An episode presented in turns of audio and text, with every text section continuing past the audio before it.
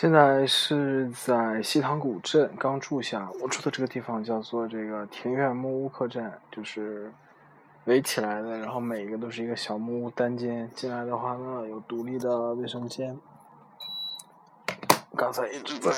制冷，哎，今天上午骑了六十公里，从呃乌镇骑到西塘古镇，是从一个小镇骑到另外一个小镇，从一个。五 A 景区骑到另外一个五 A 景区，如果我没记错的话，中间路过这个嘉兴市，印象是特别好的，因为是嘉兴市的路特别宽，修的特别宽，然后整个城市显得不是特别拥挤，但是呢也不是小城市，阳光呢整个这一上午阳光是非常充足的，然后给我一种特别特别棒的感觉。这个我去年在利物浦骑行的话也有这种感觉，就是你一下子就找到了。在旅途中的那个乐趣，因为骑行的时候有的时候会太顾及这个目的地啊，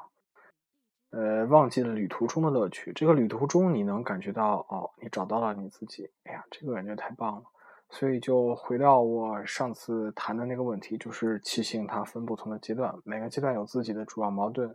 第一个阶段就是呃懒在家里。这样一种懒惰和要上路的冲动之间的这矛盾，这是第一阶段。你解决了以后，你就出发了，进入第二阶段。第二阶段呢，就是你不断的会在路上感觉到各种不如意、各种吃苦，然后你开始抱怨，有很多负面的情绪，和你正面的看待你的旅途，试图这个找出乐趣，试图感恩，试图敬畏，这样一个正面的情绪，他们之间的矛盾。那么这是第二阶段，你解决了，进入第三阶段。我觉得我现在在第三阶段，那就是一方面是不断的到达目的，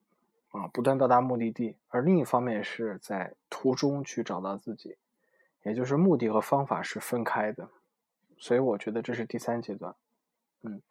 好，那这个我的环太湖骑行明天就正式结束了。